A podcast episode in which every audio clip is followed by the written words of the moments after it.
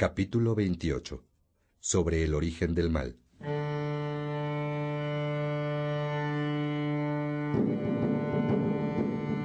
Hey, peregrino, que nada te turbe en el camino.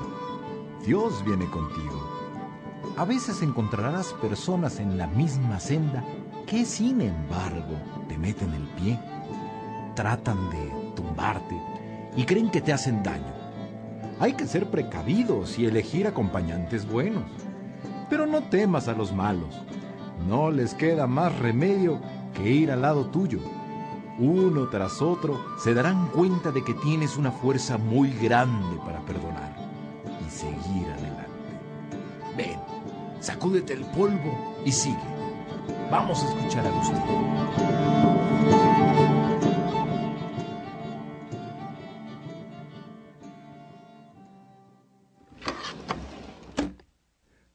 Comenzamos, padre? Dijiste que el mal no existe. Sí, Faustino. Mira, junto a lo feo, lo más bello es más hermoso.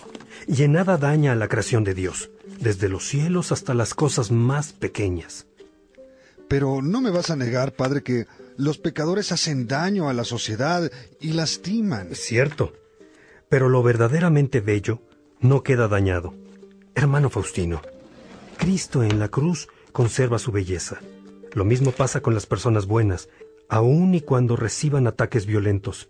Los que hacen el mal huyen de la persecución y creen que logran esconderse de Dios. Pero Dios, Dios está presente incluso en los que se alejan de Él. Y si ellos caen en la cuenta de la presencia de Dios y le confiesan y lloran sus pecados, gozarán sus llantos al ver que Dios mismo los repara y consuela. Y entonces recuperan lo bello de sí mismos. Así es, Faustino. El hombre que se aleja de Dios pierde su belleza, y al volver a Dios, que siempre espera, recupera su belleza. ¿Ves cómo el mal es ausencia de bien, lo mismo que la fealdad ausencia de belleza? ¿Sabes? Cuando yo tenía 29 años, llegó a Cartago Fausto, el maniqueo en el que creían muchos por el encanto seductor de su elocuencia. Yo también la ensalzaba, pero sabía distinguirla de la verdad de las cosas. Anhelaba saber la verdad mucho más que encantarme con la oratoria. Para entonces ya había escuchado a los hombres de ciencia, y los contenidos de sus discursos me resultaban más interesantes que las fábulas de Fausto. ¿Sabes qué? Al paso del tiempo, supe que ni los científicos con su soberbia, ni los maniqueos con sus fantasías podrían encontrar a Dios. ¿Qué hace falta para encontrarlo verdaderamente, Padre Agustín? ¿No es Dios quien da a los científicos la inteligencia? Sí, pero ellos no lo saben y se embelezan al saber las reglas y ciclos de la naturaleza. Quedan pasmados ante estas cosas y se alejan de Dios. Ven los efectos del sol y no ven dentro de sí al sol divino, o sea, a Dios, el mismo que hizo el sol y que está siempre en nuestro corazón. No conocen a Cristo y se fascinan con las cosas que Dios Padre hizo. Eh, por cierto, Agustín, Dios hizo todo por amor a Cristo. Y ahora resulta que los hombres creados por Dios aman las cosas de Dios. Se detienen en ellas y no conocen a Dios, no lo aman, y por eso no se conocen a sí mismos, ni se aman a sí mismos siquiera. Heraclio, has dicho algo muy importante. A esa nota agrega que los soberbios se desvanecen en sus elucubraciones, mientras se atribuyen a sí mismos lo que es de Dios. Y lo peor es que a Dios le atribuyen mentiras. ¿Cómo, cómo, cómo, cómo, cómo? Ya me perdí, Padre Agustín. Sí, Faustino, sí. Mira, los soberbios inventan a Dios atribuyéndole mentiras, como aquella idea maniquea de que hay dos dioses, uno bueno y uno malo. Y los científicos, solo porque descubren los ciclos de la naturaleza y el movimiento de los astros, se jactan de lo que saben sin reconocer quién ha creado todo eso. ¿Ves? Ambos están lejos de la verdad. ¿No te parece que es infeliz quien conoce la ciencia y no conoce a Dios? En cambio, no es cierto que quien conoce a Dios es feliz aunque no entienda cosas numéricas o científicas. Bueno, pienso que eso lo sabe solo quien lo vive, padre. Los científicos y maniqueos parecen felices. Pero no lo son realmente, Faustino. La felicidad se nota en quienes dan gracias a Dios por lo que conocen y viven. Cuando una persona da gracias a Dios, se nota que es feliz, pero de veras, porque ha descubierto que lo posee todo, incluso aunque no tenga nada. Sabe que lo posee todo, porque sabe que está unida a Dios, a quien sirven todas las cosas. Claro, así entiendo mejor, es cierto. Cuando yo descubro el amor de Dios en mi vida, y vaya que lo descubro en cosas muy sencillas, espontáneamente digo, gracias Dios. Y es cierto, ese gracias Dios es síntoma de felicidad. Muy bien, Faustino. Sigamos. ¿Tú cómo vas, Heraclio? Eh, excelente, padre. Eh, voy comprendiendo paso a paso, pero todo esto, aunque lo tomo como un recordatorio, que siempre hace bien, me lleva a una pregunta. Dime. ¿Estás dictando un tratado sobre el mal o tus confesiones? Mis confesiones, Heraclio. Solo que todo esto ha sido un preámbulo. Tenme paciencia, por favor. No necesito paciencia contigo, Agustín. Me gusta escucharte y el tema es importante. Me queda claro que el mal es ausencia de bien que nos privamos de bien cuando nos alejamos de quien es la fuente del bien. Y malo es adueñarse de lo que Dios creó como si Dios no existiera. Eso es malo porque el bien consiste en reconocer el amor en el Creador, lo cual es causa de alegría.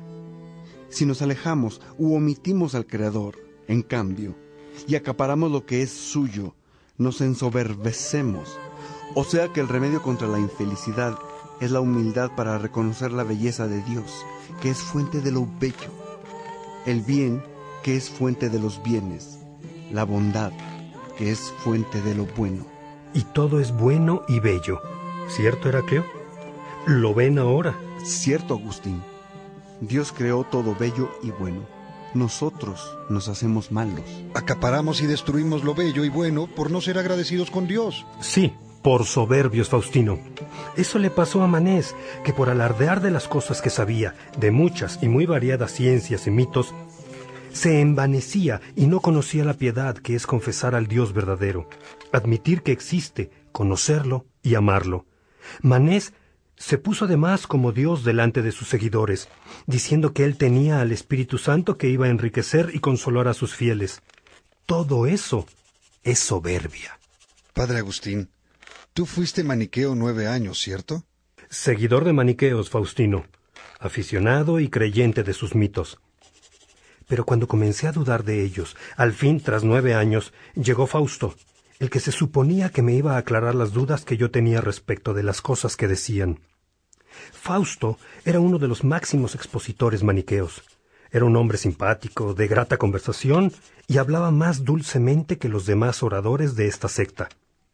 Pero yo estaba saturado de escuchar tantos absurdos. Al escuchar a Fausto no me parecieron mejores sus discursos, ni siquiera por estar mejor dichos en su voz, ni me parecieron más verdaderas sus mentiras por estar mejor expuestas por él que por los otros maniqueos.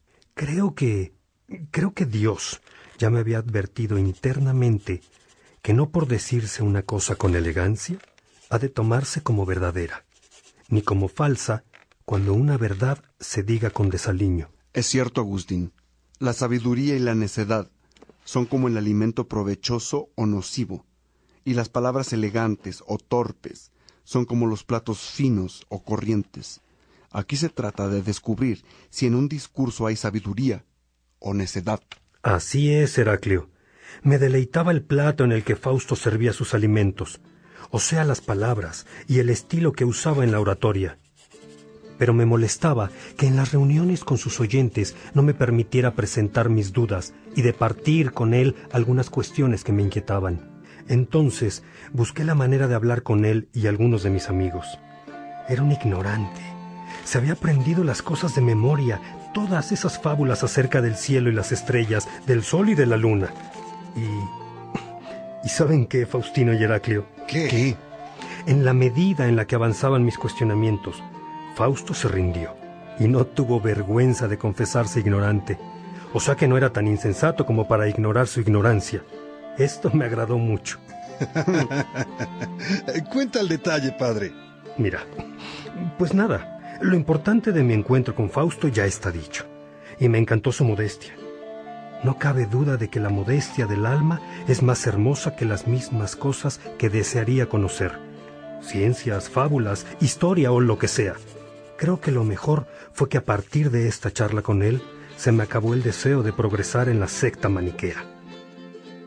¿Te separaste al fin de ellos en ese momento? No en ese momento, Faustino. Decidí permanecer provisionalmente hasta que apareciera algo mejor. Pero entonces me enviaron a Roma a impartir clases de retórica como lo hacía en Cartago. Y yo quería precisamente eso, irme a Roma, porque me habían dicho que allá los alumnos eran más formales en los estudios. Todo lo contrario a los de Cartago, que eran un desorden total. Faustino, ¿anotas todo lo que estoy confesando? Sí, padre. Bueno, pues agrega a lo que acabo de decir, que aunque yo tenía una razón académica para trasladarme a Roma, Dios tenía una más profunda. Me arrancó de Cartago valiéndose de los maniqueos que fueron quienes me enviaron a Roma. Después supe la razón de Dios. Mi madre lloró amargamente mi huida. Era obvio que ella tampoco sabía lo que Dios me tenía preparado.